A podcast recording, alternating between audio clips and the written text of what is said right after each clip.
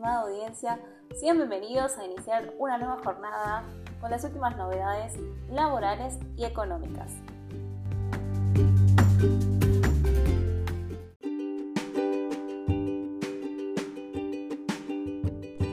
Inversiones, criptomonedas e inflación.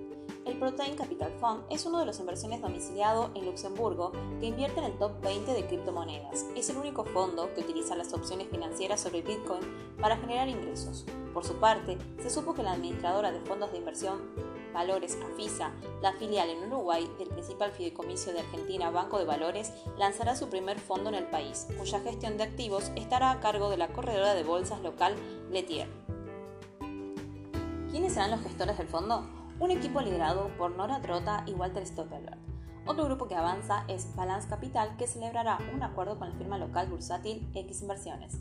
Mientras los fondos de cobertura liquidan posiciones petroleras a un ritmo casi récord en medio de una volatilidad extrema y los gestores de fondos siguen cautelosos cuando se trata de acciones de energía, según la petrolera Estados Unidos, no puede expandir significativamente la producción a corto plazo para llenar el vacío causado por las sanciones a Rusia debido a la escasez de mano de obra y los desafíos en la cadena de suministro. Los precios del petróleo se mantendrán más altos, lo que generará ganancias inesperadas para las perforadoras y los gigantes de la exploración y producción.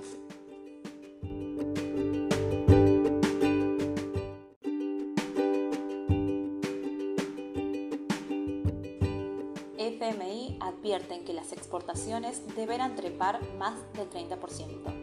En 2021 treparon al récord de casi 78 millones de dólares, pero advierten que tendrán que incrementarse a unos 25 millones más en los próximos 5 años, una meta difícil que podría comprometer el crecimiento. El gobierno acordó con el FMI una salida exportadora, esto es, aumentar las exportaciones en cinco sectores estratégicos para sumar 25 millones más en la próxima década, pero que no falten los dólares que el país necesita para crecer. Sin embargo, se trata de una meta de difícil cumplimiento según analistas a la que debería arribarse a los próximos cinco años para que haya divisas para que no frene el crecimiento.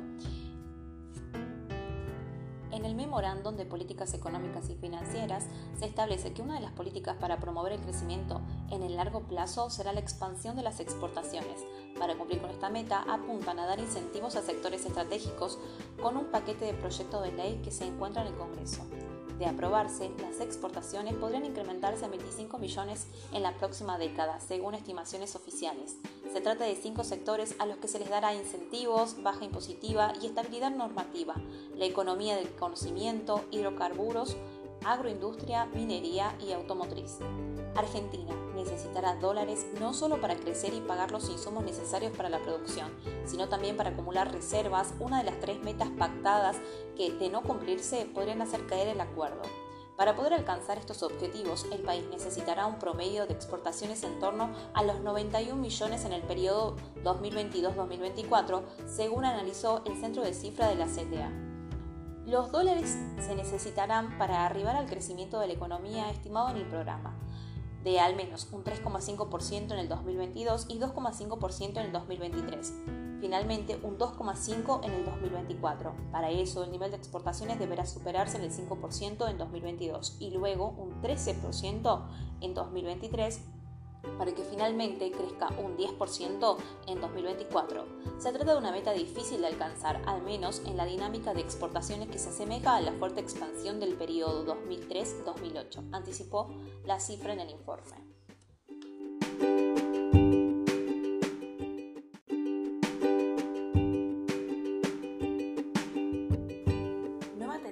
y furor por inversiones en pesos con retornos estimados del 30% en dólares. La inflación de noviembre fue del 2,5 y se estima que la acumulada supere el 50% al cierre del corriente año. Por su parte, el peso argentino sufre una devaluación al ritmo de un 1% mensual, acumulando un 13% durante el 2021 pero muchos estiman que se acelerará durante el 2022. Frente a este contexto, muchos ahorristas buscan refugiarse en alternativas de inversión simples, seguras, con atractivos retornos en dólares, pero, con pocas, pero son pocas las que ofrecen estas características. Una de las alternativas que tomó gran protagonismo este año es el mercado de criptomonedas, que si bien genera mucha expectativa e interés, no ofrece la seguridad, transparencia y estabilidad buscada por los ahorristas argentinos.